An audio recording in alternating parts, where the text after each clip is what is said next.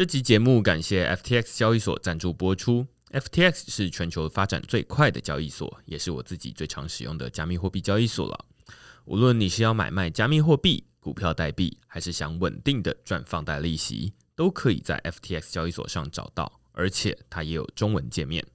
另外，FTX 还成立了慈善基金会，他们会定期将交易手续费收入的百分之一捐赠给社福单位。现在透过区块式的邀请码 Blockchain。B L O C K T R E N D 注册就能享有手续费九五折的优惠。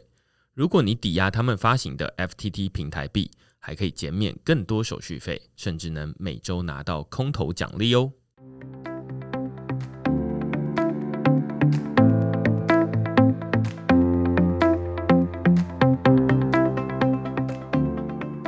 Hello，大家好，我是区块市的作者许明恩，欢迎大家来到区块市的 Podcast。那简单介绍区块市哦，区块市一个礼拜出刊三封的 email 给付费的会员，那其中一封就是你现在听到的区块市 Podcast。那另外两封我们最近讨论了区块市发行 NFT，这基本上就是接下来从大家听到这一集 Podcast 之后开始呢，每篇文章我们都会为一篇文章发行一个 NFT 啦。最主要是，诶，过去以前大家喜欢一篇文章，了不起就是存下这篇文章的网址，或者是有的人会复制全文，甚至是列印下来变成纸本，但是没有一种数位的方式来收藏它，尤其是列印出纸本，那个版型都会跑掉嘛。那所以我们就想说，诶，那可以发行一个 NFT，然后让喜欢这篇文章的人呢，他可以拿到这个 NFT。那这个我们待会 Podcast 会来解释哈。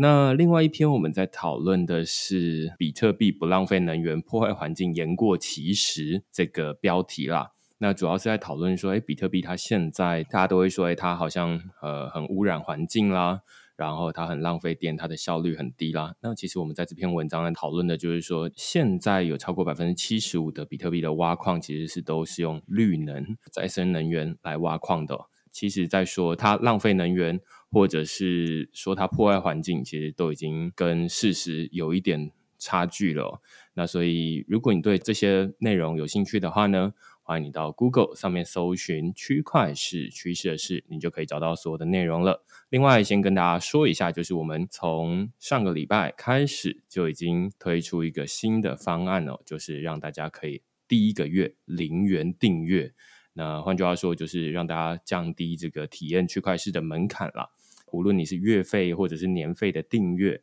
你在第一个月都不会被扣钱。那只要到第二个月，你还继续愿意续订的话，那它才会从你的信用卡里面扣款。也欢迎大家付费订阅支持啦。那我们今天呢，就是要来讨论这个区块式的 NFT。那区块式 NFT，其实我不知道大家有多少人已经知道这件事哦。因为上个礼拜的公开文章，其实我就是有把这篇文章寄给所有的免费的读者了。但如果大家还不知道的话呢，其实可以到区块式的网站上面看。其实这个 NFT 它是一张像素图啦，然后而且我们第一张推出来是一个狗狗币的 NFT 哦。目前收到的回馈都是非常可爱，而且目前我们区块链推出了两款 NFT 都是秒杀，就是没有在市场上存活超过一秒钟，就是在一秒以内就不见了。那但是这些 NFT 的背后其实不是我一个人画的，不是，那是呃我找到一个非常擅长像素画的设计师，嗯，叫 Pixel Ruru，那我们就请他来跟大家自我介绍。嗨，大家好，我是露露，然后我的插画品牌叫做 Pixel 露露。对，那其实今天先跟大家说一下，我跟露露还没有见过面，反正就是网友嘛，而且在疫情期间很难碰面，所以我们到目前为止都是线上联系。对，没错。你要不要简单介绍一下 Pixel 露露这个品牌，跟你本来的你的工作在做什么这样？哦，我本身工作就是一个平面设计师。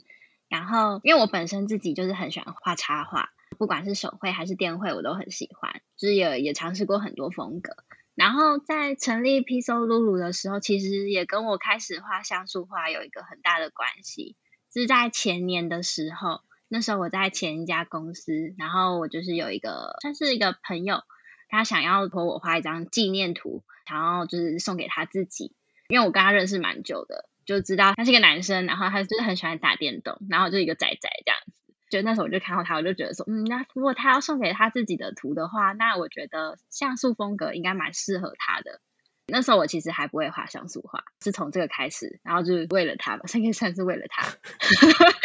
这样讲好怪，嗯，好，然后就开始学就是像素画这件事情，然后后来就是画上瘾了，因为我本身其实也是一个仔仔，然后也都很不喜欢出门，然后也喜欢打电动的一个少女。我后来就想说，嗯，就应该算是沉迷于像素的世界里。这个品牌为什么叫 Pixel Lulu？原因就是我想要把自己打造成一个数位的虚拟角色，就会想象说，哇，在这个数位的世界里，然后我就是一个，例如像线上游戏，不是会有很多商店嘛，那我可能就是一个。画方，然后可以帮大家，就像点数商城，就是大家可以来我这边，我可以帮你打造你的造型，然后什么什么的，就觉得蛮有趣的，就这样开始，然后才有的 P 收录这个品牌。因为我最近才又在回头玩一些以前小时候会玩的电脑的游戏啦，然后就是那些游戏，他们现在看起来都是解析度很低。例如说，我最近玩是那个《仙剑奇侠传》的手游版，然后那里面现在看起来就是，反正每一个人物就不像是现在的游戏会看起来比较精致嘛，里面看起来比较模糊，然后而且是点状图的，所以我就觉得，哎，最近看到这个就觉得很可爱。然后另外一部分是想要做像素化，另外一个是受到最近 NFT 的那个好像始祖是 Crypto Punks，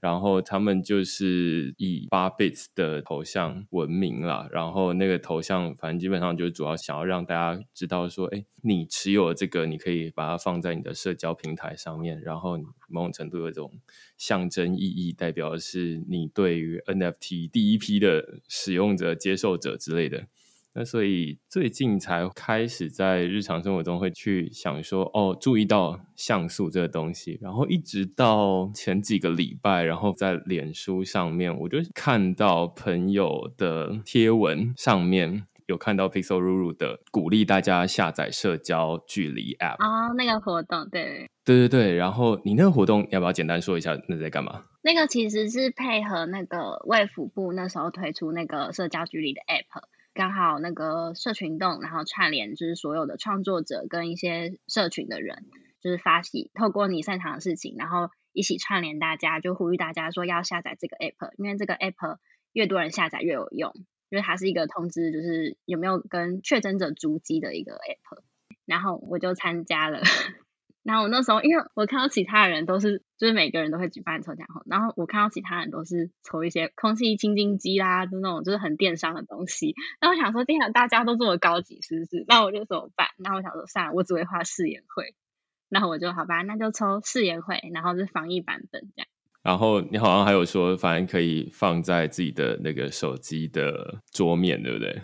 对啊，就是可以把它做成桌面，还或者是你可以设成自己的头贴。对，这应该也是我第一次知道什么是四言会啦，就是第一次知道这三个字。就是如果 大家不知道的话，就是那个相似的似，然后反正就长得很像你的颜面的绘画。对对 对对，类似这个意思啦。会觉得它比较像是卡通版的本人，所以那时候就是 Pixel Ruru 有这个活动，就是说，那你只要下载这个 App，手机截图贴到下面的留言区。那你就可以抽一个四言会这样子，对，就是抽到中奖者，我就画一个他这样子。哦，好，对对对，所以 于是那时候我就正好跟最近的 NFT 连在一起。那看到这个活动的时候，我就想说，哇，竟然有人在做像素化的风格的设计师这样子。那时候我也在想说，到底要怎么替区块式的内容做出一个 NFT？然后一开始的想象啦，其实想说。要不要替每篇文章，就是把做成一个有点像是一个很简单的排版，然后每一篇每一个 NFT 它其实就是只有那篇文章的标题。那因为就觉得每一篇文章都用一个图来表示，第一个是我不太会画画，然后我也不知道怎么做，而且感觉很搞纲这样子。但又觉得只有放标题，又不是说自己的标题下的特别好，所以就一直在那边犹豫，卡了半天。然后后来就看到这个东西，就觉得哦。说不定有机会，所以就丢过去问问看这样子。但我想要先问的是，在我找你之前，你本来就有在玩加密货币，或者有知道 NFT 在做什么吗？嗯，大概知道，因为我之前就是因为我认识一些币圈的朋友，然后他们就有跟我大概提过 NFT 这个东西，但是其实我一直没有深入了解。对，然后是可能跟你合作，然后才有比较详细的，就是它怎么运作的。对对对，我一开始要发 NFT 的时候，先通个电话，然后解释一下什么是 NFT。对啊，就是之前其实有听很多朋友讲过啦，但是只是还是处在哦，它是一个好像对创作者很友善的东西吗？嗯，所以你目前为止有加密货币吗？我是为了 NFT 才去办了，有交易所是不是？对对，有交易所也是近期发生的事情。对，所以这其实是蛮有趣的。反正就是最近的新闻啦，或者是有一些讨论，都会说 NFT 其实可以带来很多新的使用者。就是以前加密货币几种人嘛，要不然就是对于这个加密货币很有信仰的人，要不然就是说他对于投资赚钱很有兴趣的人。要不然就是什么会觉得他是罪犯，还是想要诈骗，或者他想要做一些脏脏坏坏的事情的人，他可能就会用加密货币。但这边马上就有一个例子，就是因为 NFT 然后开始接触加密货币的人。没错，对。但你现在会怎么介绍 NFT 是什么？就你目前所知，如果我跟别人讲的话，我最简单应该会讲说，哦，它其实就算是数位的收藏品跟艺术品，嗯，算是一个证书的感觉吗？对我的理解是这样，因为我自己也有另外一个同事，他是专门在帮区块链经营 IG，他就有跟我说，他之前的老师也有建议他们，就是可以试试看 NFT。换句话说，这好像感觉 NFT 在一个设计圈好像蛮红的，或者是说，就是大家会想要试试看。在你本来之前就有曾经想要试试看发 NFT 吗？有哎。就其实蛮想尝试的，但是有一段时间是完全不知道怎么开始，因为完全不懂加密货币什么的。哦，所以你是卡在就是哎，觉得想要发 NFT，但是不知道怎么开始。对啊，因为他不是还要什么先开钱包，然后买什么以太币什么什么的。嗯，所以就觉得很复杂，这样。对，就觉得哦，好像很复杂，然后不知道怎么开始。但是你现在已经会了吗？就是用那个 Our Song 还是什么东西？还没有正式上架，但是有去了解。因为都是我发，对对对。我们的合作模式是这样，就是我会每一个礼拜会固定写文章嘛，然后有如去看这个区块链的文章，然后他自己去看说这篇文章里面可以怎么用一张图来代表它。后来我们想到一个比较简单的说法，就是说替这篇文章做一个封面这样子。那这个封面是用像素化的风格呈现的，那主要是想要让大家一看到封面之后，就大概知道里面的内容在讲些什么东西。到目前录音为止啊，我们配合过两次，那一次是拿以前的文章，就是狗狗币的文章；那第二次就是拿这个刚刚在片头介绍的那个比特币挖矿，其实不是伤害环境，然后也没有浪费能源的这篇文章，做成 NFT 这样。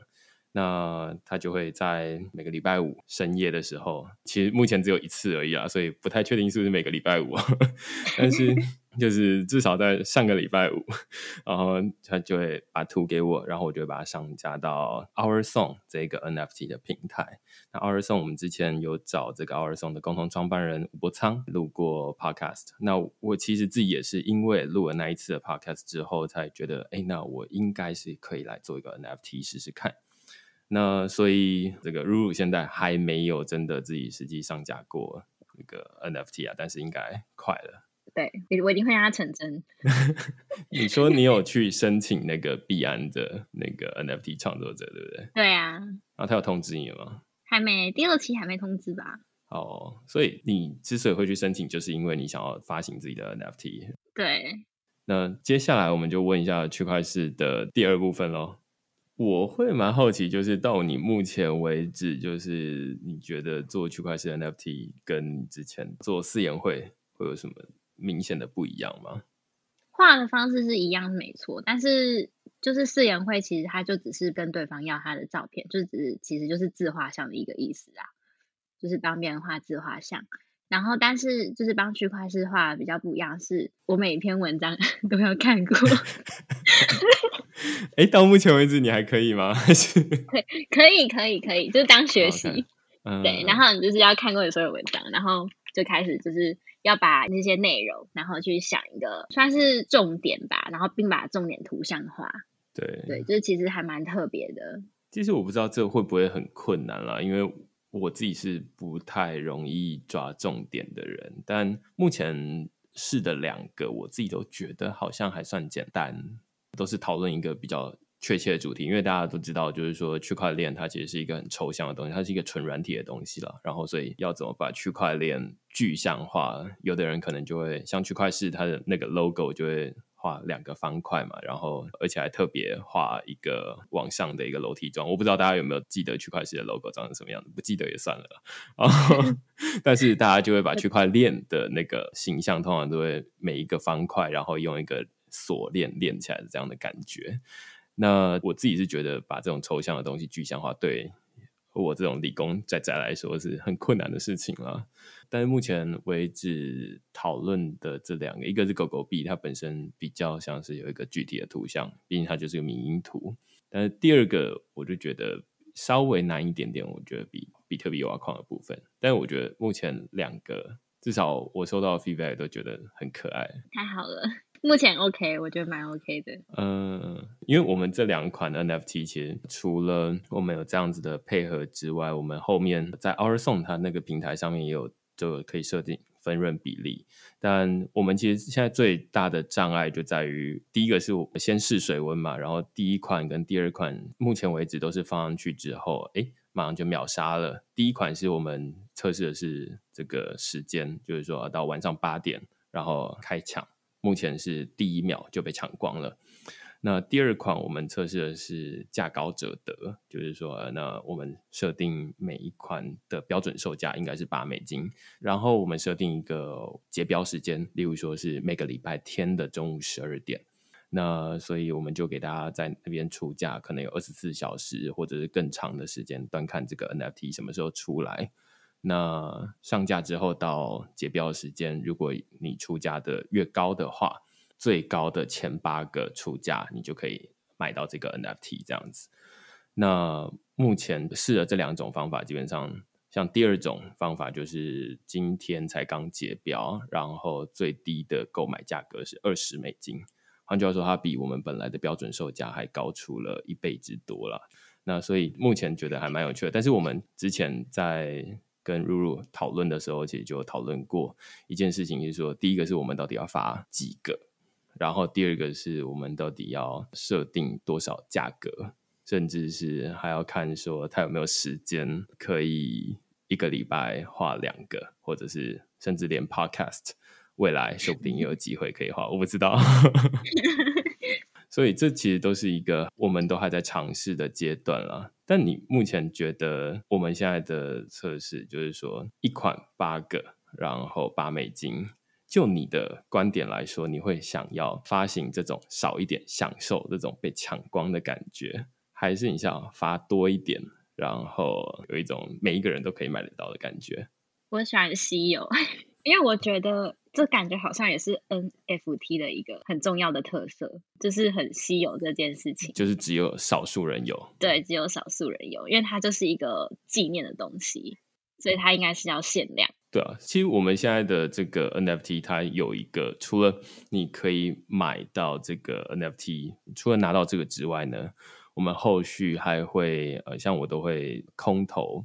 这篇文章。如果这篇文章是一个会员限定文章的话，就是持有 NFT 的人，你就会拿到这篇文章的一个不用登录的连接。换句话说，它就是一个 QR code，那或者是一个网址。那你就可以把这个 QR code 拿给朋友扫。换句话说，哎，你持有这个 NFT 梦程度啊，代表的是你非常喜欢这篇文章，喜欢到我愿意除了看这篇文章之外，我还额外想要花八美金。八美金其实当初定的价格，就是因为这是区块是一个月的订阅的费用。换句话说，除了看完这篇文章之外，你还额外愿意花一个月的订阅费来买下这个 NFT。那我们就在想说啊，那怎么去让他除了买到这个 NFT 之外，他还能做什么？我就想到说啊，那可以把这篇文章的分享链接可以空投给这些买 NFT 的人，因为他们就是特别喜欢这篇文章。那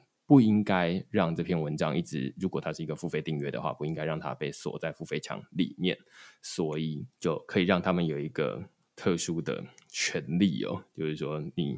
买到了这个 NFT 之后，你可以自由的分享给你身边的朋友。而且我自己也某种程度相信，就是说，哎，他们也是最有资格或者是最有说服力来分享这篇文章的人，因为他们。都已经除了看文章之外，还更愿意再花另外一笔钱去买下这个 NFT。那由这些人来说这篇文章哪里值得收藏，或者是哪里是亮点，我觉得是比较棒的。那所以这就是目前为止我自己对于区块链 NFT 的想法啦。然后我们自己也在做一些尝试，但是还不敢说就是很完整，所以我们就想说先试试看一个月，然后再看到底是。第一款、第二款是大家觉得新鲜、好奇，所以去抢，还是如果持续一个月，大家会不会愿意继续抢？这个是我们现在还不知道的事情。至少是好的开始啊！对对对，至少是好的开始。我们还正常还怕没有人买。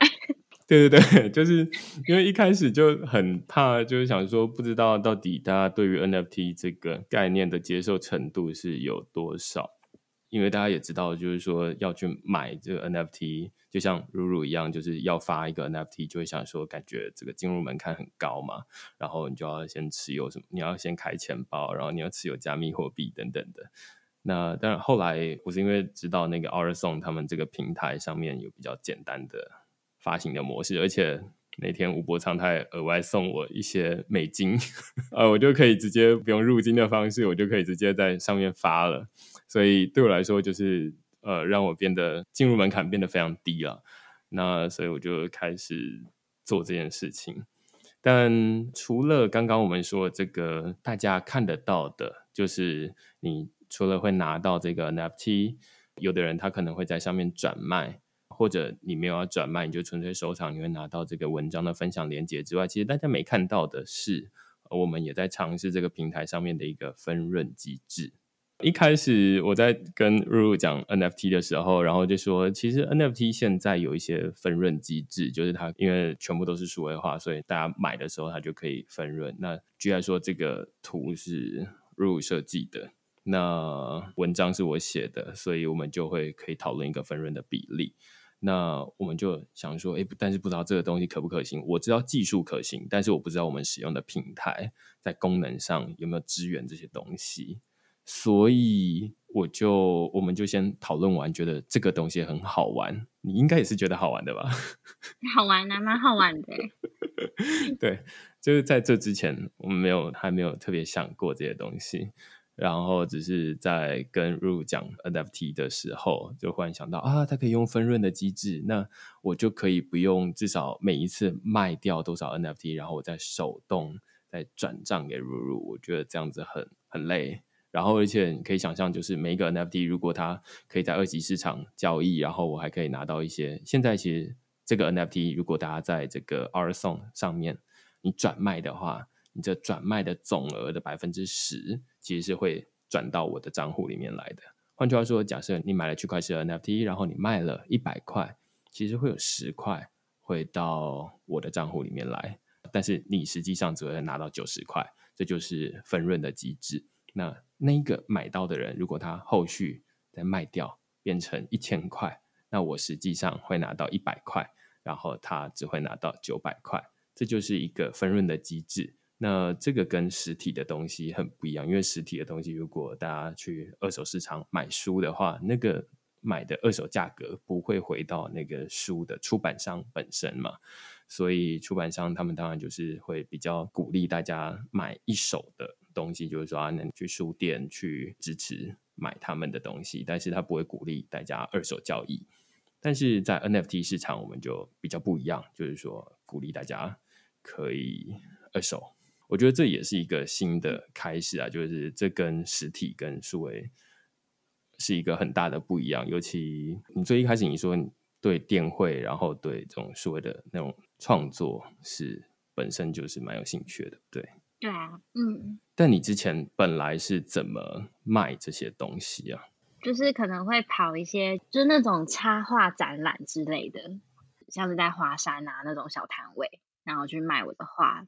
不然就是可能上架在一些平台上。哦，但是你是卖数位，还是你是把它变成实体的卖？我是把它变成实体的。哦，我有看过你有跟其他的合作，然后印在手机壳上面，对不对？对啊，就是类似像这种，然后不然就是自己出画册。所以它就基本上都是变成实体，但是那数位的可以吗？数位的也可以啊，就是可能你有卖过数位的？有啊，就是画张图给他。哦，或者是就是四言会这种。对啊，就类似四言会这种。对，所以本来是这样子的模式啊，然后 NFT 是一个比较有趣的市场，或者是说在 R 送，至少在这个平台上面，大家就是在二手转卖的时候，同时这原创者他也会拿到钱。对啊，这我觉得也它也是 NFT，我觉得很友善的地方，就是对创作者啦，尤其是我这种小小创作者。嗯，这样就会变得很有趣的地方在于。你未来身为一个创作者，就会觉得说，与其每一个东西都卖一个固定的价格，你会更喜欢这种分润的机制吗？还是？我觉得分很长期看吧。如果你想要一直坚持做，比如说我要坚持皮手路这个品牌，我想要做长久的话，我会比较倾向于分论，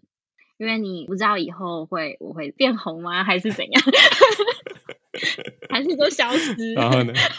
等一下，这应该反过来吧？就是说，假设是我们这个合作好了，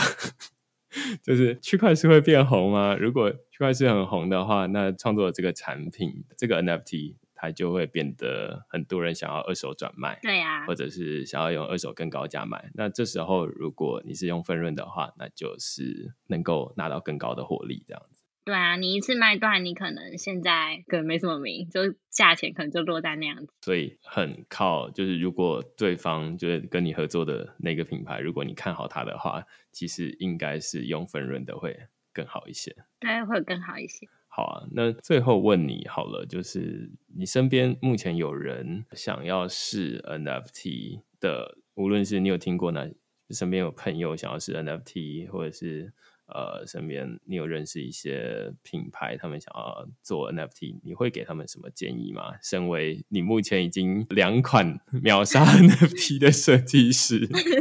不用啦，我觉得 你也帮我很多忙，秒杀有你的功劳。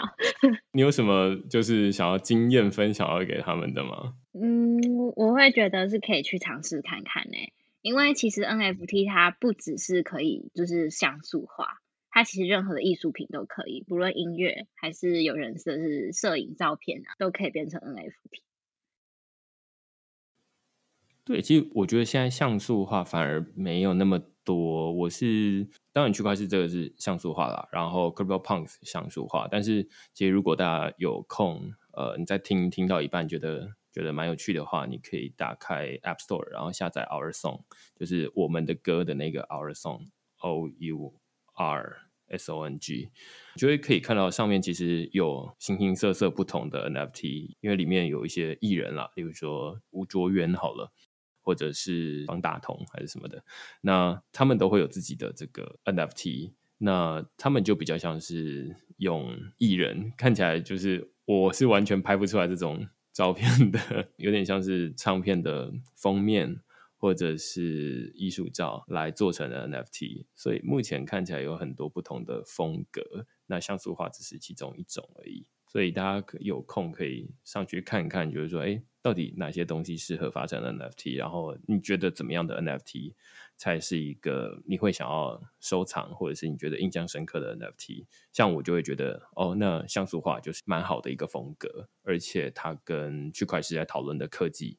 感觉很有关系，那所以就想说啊，那找 Pixel 如如合作。那但是每一个人要发行 NFT，它可以有不同的风格。但是现在大家也没有一个很明确的答案，就是说怎么样就是比较好，还需要大家一起来尝试这样子。但我观察到一个，就是我去那个很多 NFT 的平台上看，我发现他们有个共同点，就是他们都会画一系列的东西。就像币安好了，他就画什么币安熊，然后一套各种不一样的熊熊的样子，然后就是发行 NFT，好像都比较多是那种一系列一系列直接出。这个我之前也有观察到，我自己在想说，他会不会是比较想要让大家，例如说收藏，就是说你收藏了一个，你就会想要收藏三个，然后这三个你就明显看得出来，就是说它是一套的，或者是说我一套三十个。然后你就会想要每一个东西都想要收藏看看这样子。对你想要挤满它，对对对对对对，这也是可能是一个原因。对，因为我之前也有看到那个，我相信大家有一些人有在听这个，之前就还是有推荐过，就是宝博朋友说了，然后葛如君宝博士哦，他之前就会去做一些奇奇怪怪的尝试，我觉得蛮有趣的，就是说他就会把中本聪三个字各自发成一个 NFT，然后有人买到中的人呢，他就会。想说，那只有买中没有买到本聪不行啊，就是没有组成三个字，所以哎，就会想要把另外两个给买下来，类似这样子。其实你可以发现背后有很多不同的玩法。那像区块市这边的这种系列，感觉就比较呈现在文章编号吧。我猜，就是如果有人哪一天在活动上面碰到我说，哎，你看。我从三百六一路收集到三百八这样子，我就觉得哇，干爹这样子，妈妈可以拿来炫耀，真的。对对对对，类似这样子。但这个就是跟以前，因为我之前也会在活动里面，然后碰到一些朋友，那可能是第一次碰面了，啊，可能是读者，可能是 podcast 的听众，他就会说啊，有在 podcast 里面听到蛮多东西，觉得。学到很多东西，或者是从文章里面学到很多东西，但是我自己都比较不好意思问对方说：“哎，有没有哪一篇或者是哪一集的 podcast 是让你觉得最印象深刻的？”最主要原因是因为我怕对方想不起来，第二个是我更怕的是我自己想不起来，因为我自己常常会忘记，就是呃文章我自己写过什么东西，然后或者是 podcast 录过哪一集，因为现在文章已经到了三四百篇了，然后 podcast 也到一百多集了。所以，呃，如果对方假设未来这个疫情比较趋缓的时候，那他秀出来就是说，哎，有在看你的文章，然后而且某一篇文章我觉得很有收获，我甚至去买一下他的 NFT，我马上就会觉得哇，真的是不一样，就是很有行动力的人这样子。嗯，对，所以我觉得这是一个很有趣的互动啦。然后，到底他未来还有什么样的用途，我也还在试。但是就是鼓励大家。也可以上去试试看，发行自己的 NFT 这样子。大家可以去我的那个脸书专业，或者是我的 IG Integrate，然后帮我追踪一下，然后你就直接搜寻打 Pixel 就好了，P I X E L R U R U 就可以找到我。那大家可以在什么时候想到你？就是如果你要情人节想不出什么礼物，你想要特别又可以很温馨，然后又独一无二、世界唯一的话，你就可以来找我。然后还有人就是委托我做结婚照，我觉得蛮特别的。哦，是婚纱照，然后已经拍好了，然后再把婚纱照交给你，然后变成像素对，像素图。哦，很酷哎。对啊，超酷的。嗯，对我觉得蛮特别的。那他有特别指定说要把那个像素图用在哪里吗？还是就只是给他一张图，他自己再拿去保存而已？有些人会想要变成喜帖。然后有些人会想要挂在家里哦，对耶，变成喜帖好像很适合哎，就觉得很用心。嗯，因为有我那时候听我客户就会讲说，哦，他想要把就是他像素画输出下来，然后挂在家里，因为他们家有类似就是落地的帘子，然后他想要印成帘子，然后刚好是两个人这样子，然后因为放真人实在太可怕了，所以 他想要用成像素，然后又很可爱这样子。嗯。OK，好，那就是如果你想到想要送人，或者是什么逢年过节的时候不知道送什么礼物的话，欢迎到 Pixel 入入的 粉丝专业去问他说，你觉得我有什么东西适合在这个时候送的？没错，欢迎欢迎。好，那我们这一集就感谢入入来跟我们讨论这个东西了，然后顺便也跟大家讲说，哎，接下来如果看到区块市的文章不错的话。你除了可以分享这篇文章在你的社群媒体，或者是跟你的同事啊分享之外，你也可以在每一个礼拜天中午十二点之前哦，因为是中午十二点是我们的结标时间，所以你在每个礼拜天的中午十二点结标之前，我通常应该是礼拜六的中午之前，或者是中午之后会上架上去啊，所以大概会有二十四小时的投标的时间。那大家就可以到这边去买下你喜欢的文章的 nft 就是一个新的尝试了那我们的标准售价大概都是八美金但是我们最后会取出价最高的前八个来卖掉这样子。那就请大家动手去尝试看看喽好那我们今天感谢露露来跟我们讨论这个东西。那如果你喜欢我们这集讨论的话欢迎到 apple podcast 底下给我们留言或评分那就下个礼拜再见喽拜拜。